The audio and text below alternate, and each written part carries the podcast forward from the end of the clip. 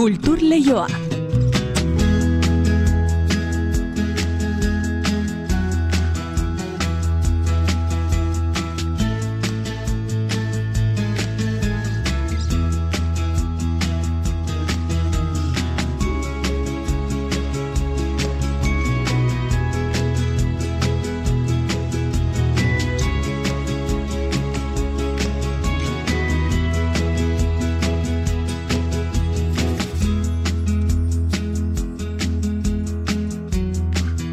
Eneriz gorrotxategi, arratsaldeon. Arratxaldeon inigo. Musikarekin lotutako bi euskal ordezkari nabarmentzekoak Grammy Latinoen sari banaketan. Bai, bart gauen izan da sari banaketa hori Las Vegasen, eta Fernando Velázquez kompositore eta zuzendari bizkaitarrak Jorge Drexler uruguaiko musikariarekin, ba, indako lana El Plan Maestro kant, eh, kantuaren orkestrarako moldak eta saritu dute Grammy batekin eta bestetik Pablo Rose kompositore eta ekoizle nafarrak Sebastian Yatra Kolombiako musikariarekin egindako Dharma diskoko Tacones Rojos kantu ere saritu dute. Ez dira Las Vegasen izan baina gustura dira nola ez, ba, egindako lanarek aitortza jaso duelako nola bait. Beti da gustuko agisa horretako aitortzak jasotzea. Gurean, zinean ere, badira sariak zinebik bilboko film labur eta dokumentalen ba, irurogeita laugarren edizioak eh, gaur palmaresa ezagutara ziberri baitu. Beste topaketa bat ere aipatu nahiko genuke Bizkaiko emakume sortzaileen topaketa egingo baita bihar Bilboko euskalduna jauregian historian zehar isilduta itzalean egon izan direla eta joera hori aldatzen hasi dela bistaratu nahi dute. Lehen edizio honetan Maurizia Aldeiturriaga pandere joleta kantari zeberiotarra omenduko dute. Asteburuari begira jarrita txotxongilo kontuak ditugu gaur izpide tolosan bi arrabiatuko da titirilai txotxongilo jaialdearen edizioa hilaren hogeita zazpira bitarte izango dira ikuskizunak tolosako topiken edota leidorren. Eta bilboko txotxongiloen nazioarteko jaialdiak berriz aurten berrogeita bat garren edizioa izango du. Bihartik hilaren hogeita zazpira izango da hori ere. Bilbo mezala bizkaiko zenbait herritan ere izango da itzorduenen eragina. Eta gaur kulturleioan anonime popular proiektu ezagutuko dugu, hasieran sare sozialetan zabaldutako bertxokanta bat zelakoan, disko liburu formatuan datorrorain, proiektuanen atzean dauden bi lagun, Igor Lortza eta Rafa Rueda dira kulturleiora hurbiltzekoak gaur. Barratxaldeko ordubiak eta hogeita amasei minutu ditugunez, zabaldezagun gaurko leioa, arratsalde hondizula guzti guztioi. Kultur leioa zabaltzeragoaz, Euskadi Irratian.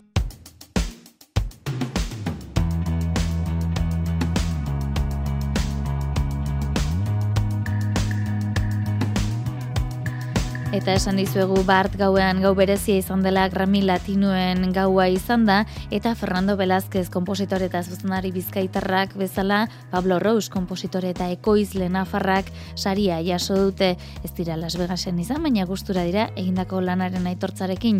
Haino agirre lankideak bildu digu gauak emandakoa.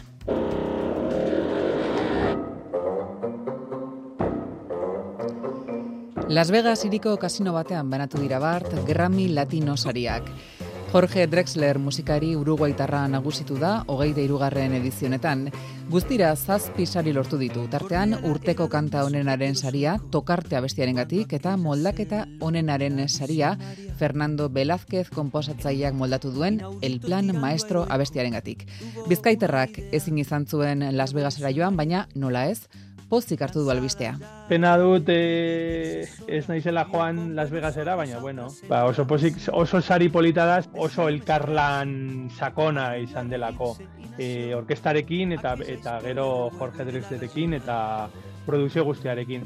Saria da nirea arreglo egiteagatik, baina egia da niretzat ere berezia daila elkarlan bat izatea.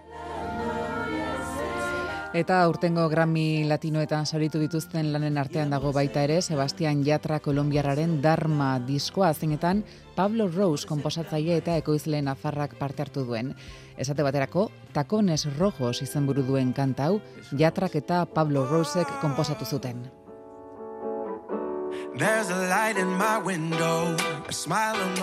Eta Rosaliak latin musikaren erregina izaten jarraitzen duela erakutsi du behin berriro ere. Lau sari lortu ditu horien artean urteko album onenaren urrezko gramofonoa Motomami diskoaren gatik. Motomami es el disco que más me he tenido que pelear para hacer, que más me ha costado hacer, pero que tiré para adelante y que más alegrías me ha dado. Eta Rosalia gauduko abeslari txalotunetako bat izan bazen ere, etzen bera izan txalo zaparra da handiena jaso zuena. Angela Alvarez abeslari kubatarrak urteko musikari berri onenaren saria lortu zuen. Sari hau exeku eman zuen epaimaiak eta sarituak hogeita bost urteko Silvana Estrada Mexikarra eta laro geita ama bost urteko Angela Alvarez izan ziren. Ametsak betetzeko daudelako. Aquellos que no han realizado su sueño, aunque la vida es difícil, siempre hay una salida. Y con fe y amor lo puedes lograr. Se los prometo, que nunca es tarde.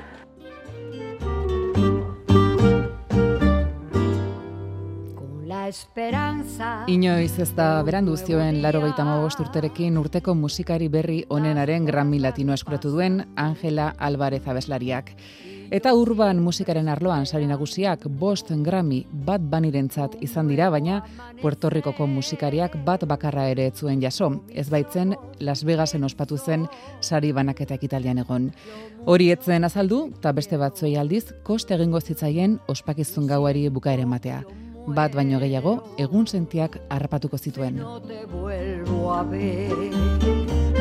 Quiero tenerte. Angela Alvarazen, lauro geita ama osturteko artistaren doinua da. Un nuevo amanecer edo egun senti berri bat hain justu.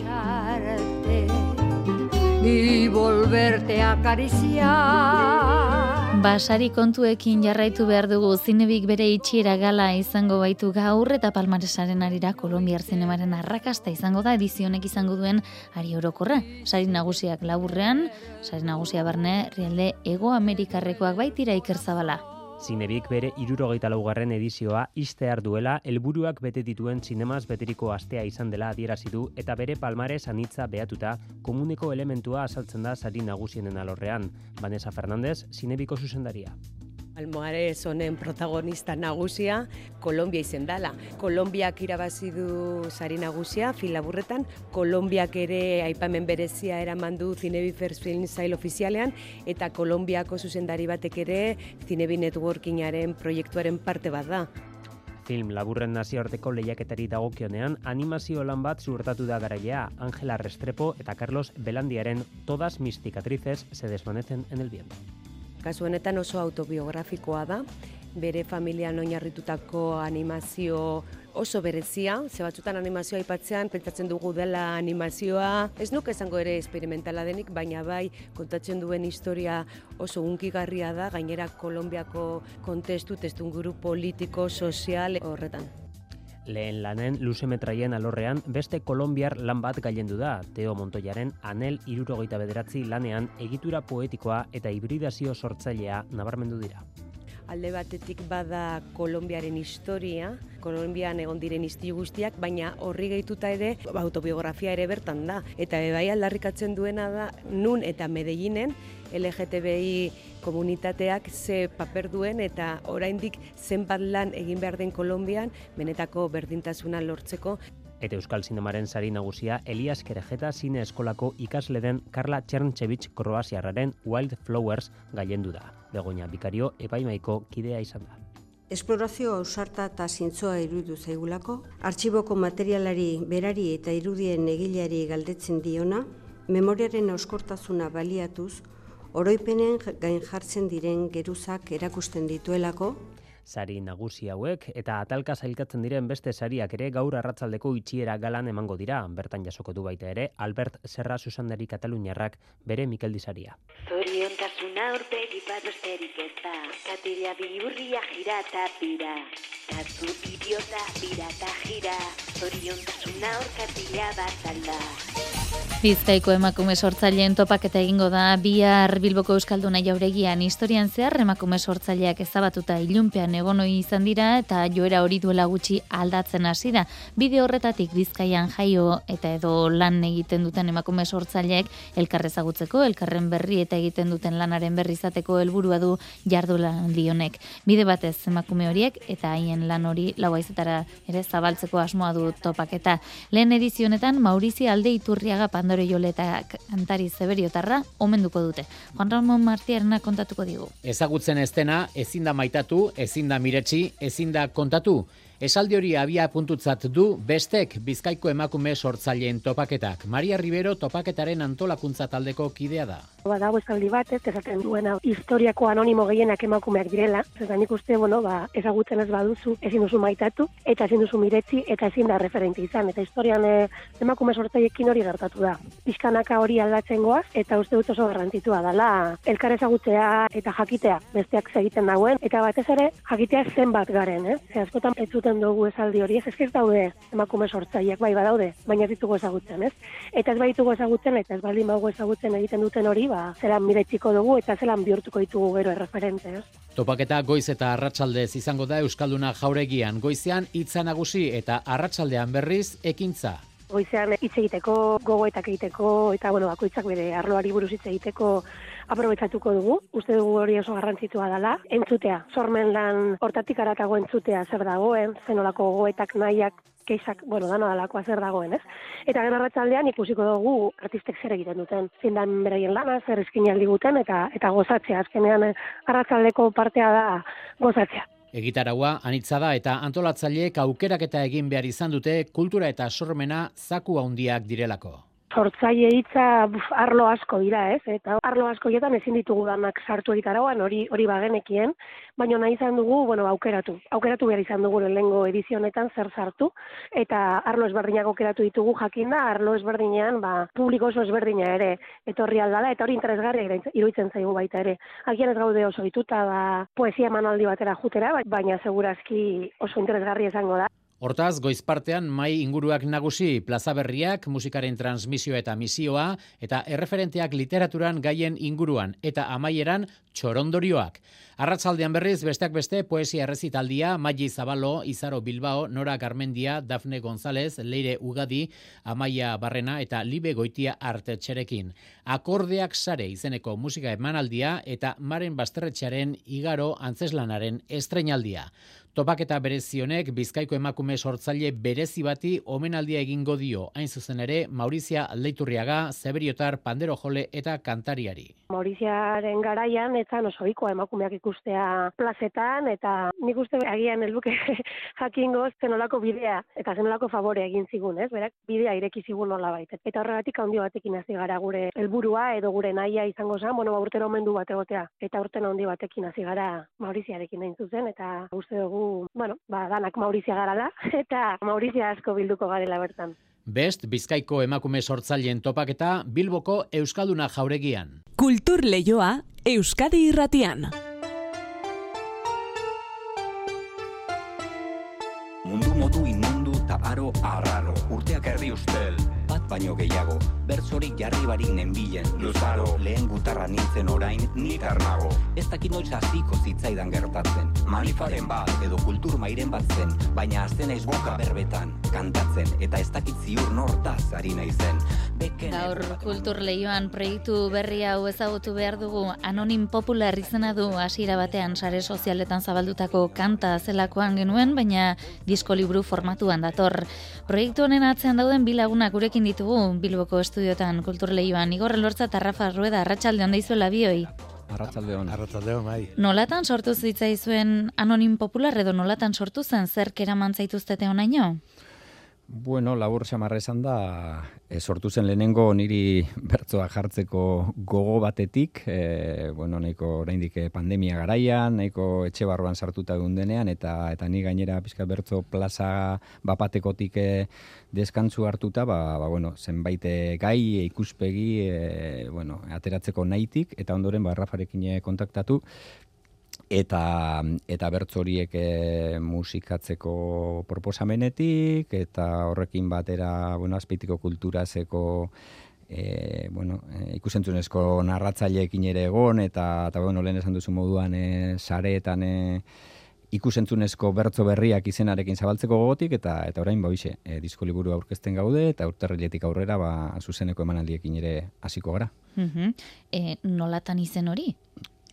Nolatan izen hori? Bueno, simple esan da, e, bertzo jarri hauetako e, kopla batetik. E, eta luzeago esan da, zergatik aukeratu, ez? E, bertzoak begiratzen hasi eta eta ze izen buripini proiektuari, ba, ba bueno, e, kontatzen direnak, e, bueno, bizipen personalak edo ikuspegi personaletik hainbat gairi buruzko e, gogo eta bizipen emozioak direlako, baina e, aldi berean jende askorenak izan daitezkelako, ezta? Eta eta horregatik gustatzen zait, gustatzen zaigu esatea, e, anonim popular norbait dela, baina beste asko izan daitezkela, anonim popular igor dela, baina inor dela.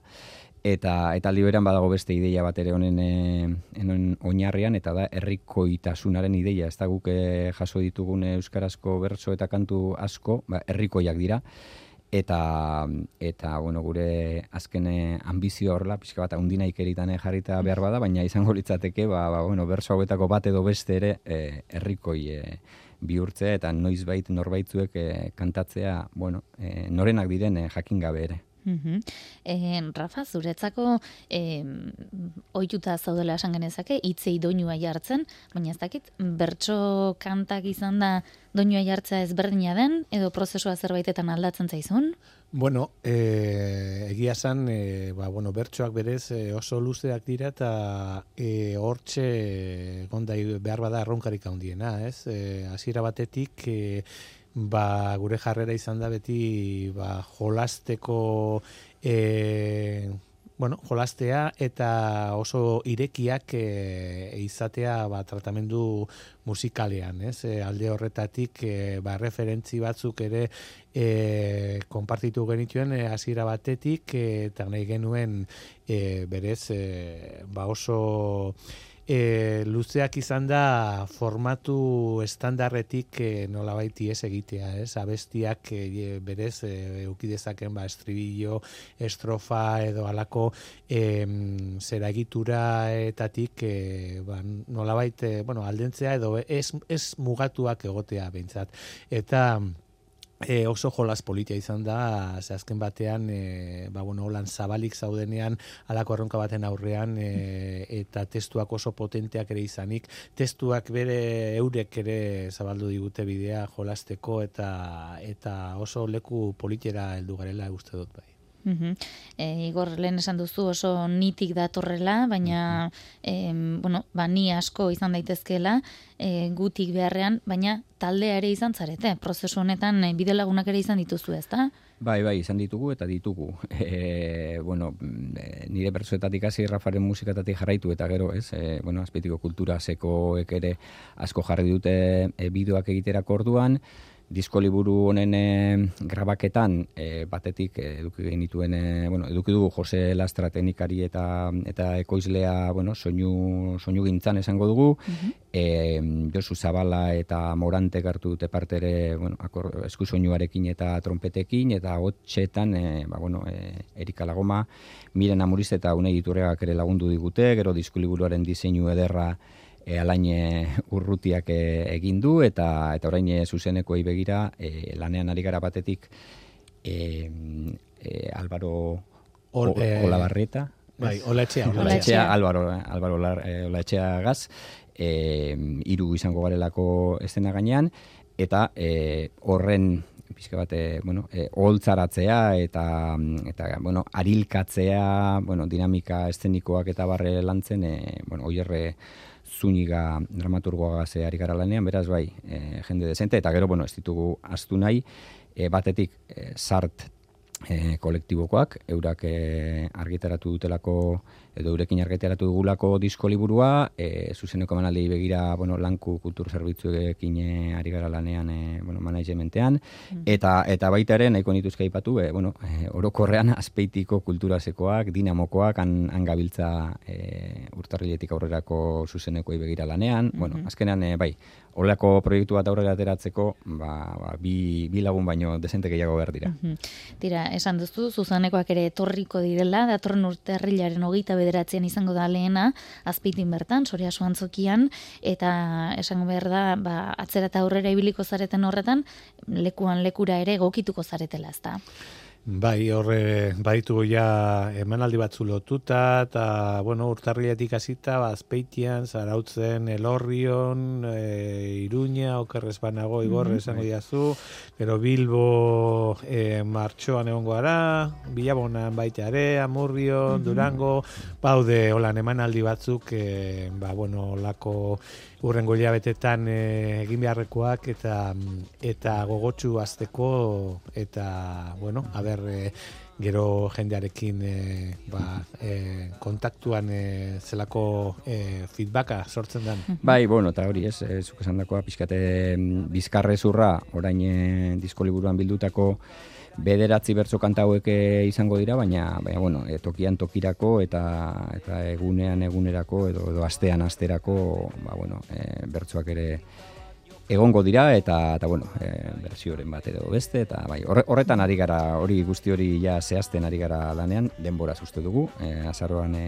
lan desente egiten gabiltza eta eta bueno, mm-hmm. urtarrilaren 29 aurretik ere ba baditugu finkatuta hainbat mm-hmm. lan saio. Ah tira, e, orain esan dugu disko liburua dela plazaratu berri duzuena, e, non eskuratu liteke edo non izango da eskuratzeko aukera, eta ze garaitan izango da proposa hauen zutea, edo zein garai da mm, anonim popularrez gozatzeko aproposa, edo badu bere giroa edo bere momentua. Edo zein garai eguneko une e, leku edo zulo.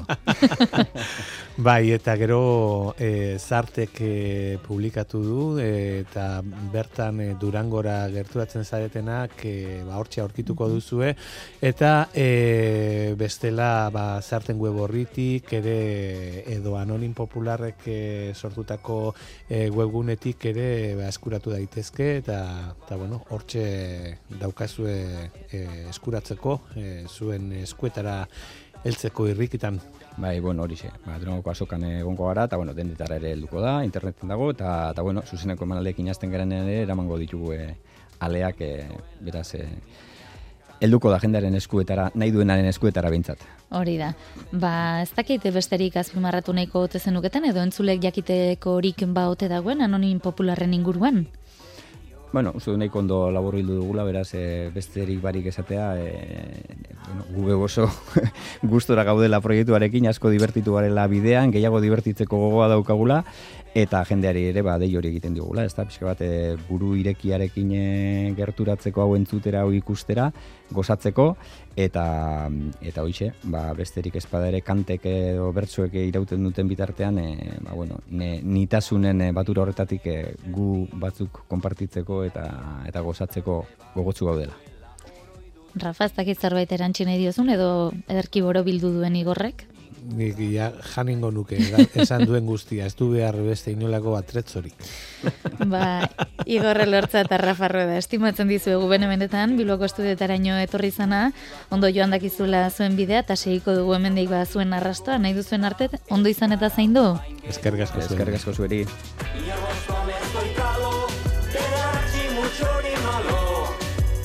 Jardin ba nahi dut margotu, tabertan egitea Ba, asteburura begira jarriko gara, asteburuan e, ate joka baitugu Bilboko txotxongiloan aziarteko jaialdia, aurten berrogeita bat garren edizioa, hilaren hogeita zazpirarte izango da, eta hilaren hogeita zazpirarte izango da, tolosako titiri jai txotxongilo jaialdiaren berrogei garren edizioa. Umentzako zein helduentzako ikuskizunak izango dira, topiken eta leidorren. Hainu agirrek ditu xetasunak. Topikeko zuzendaritza berriari dagokio aurtengo titiri jai antolatzea eta berrogei garren urteurrenaren arira, hainbat erakusketa eta ekitaldi berezi prestatu dituzte. Esate baterako, berrogei urte hauetako kartelak bilduko dituen erakusketa izango da ikusgai topiken, eta titiri jai jaialdiaren sortzaile idoia otegiri omenaldia egingo diote. Juanjo Herrerok eta Estitxu Zalduak hartu dute orain topiken gidaritza. Bueno, jaialdiak aurten titiri jaiek e, bere berrogei urte urrena betetzen du, et zuzendaritza aldaketa batekin, eta baita ba, aldaketa generazional bate baita ematen da baintxe bertan, hortaz aurten titiri jaia bada espeziala, e, nola edo ala, ez? Umeentzat zortzi ikuskizun ekarreko dituzte tolosara.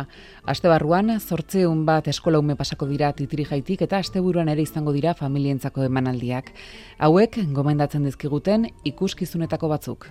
Markeline bai e, gomendatuko gendukela, e, azarren hogeita batean, e, eta Kataluniatik datorren kal teatra, e, mentirako txina ikuskizunarekin, eta gero Bulgariatik baita atoz, blau gebra de State Puppet Theater, Farres Brothers ere baita, txutzon giloen e, beste referente handi bat. Katalunia, Frantzia, Italia, Bulgaria, Tolosako txotxongioen nazioarteko jaialdian bertako eta kanpoko konpainien lanak ikusteko aukera izango da urten ere.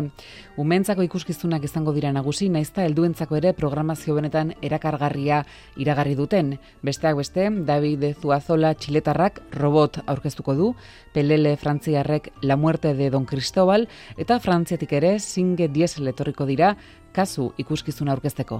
Itempo las tortugas dora kanteroren ikuskizuna, eta gero ere e, familian ikusteko ere baita, pues, quiero la luna partikulas elementales, e, Portugaleko e, kompainia bada, lengurtan ere baita mire gontzana, beste ikustizun batekin, eta eta urten ekarriko du quiero la luna, eta familian baita ikusteko, ba, baita ditugu Teatro Paraiso eta eta zurrunka arabatik etorrita bi konpainiak e, gure kanoa ikuskizuna eta lehioak e, ikuskizunarekin. Topikek hartuko ditu horietako ikuskizun asko, aipatzekoa da laber, topiken bertan izango dela ikusgai, argien iria izeneko proiektuaren erakusketa.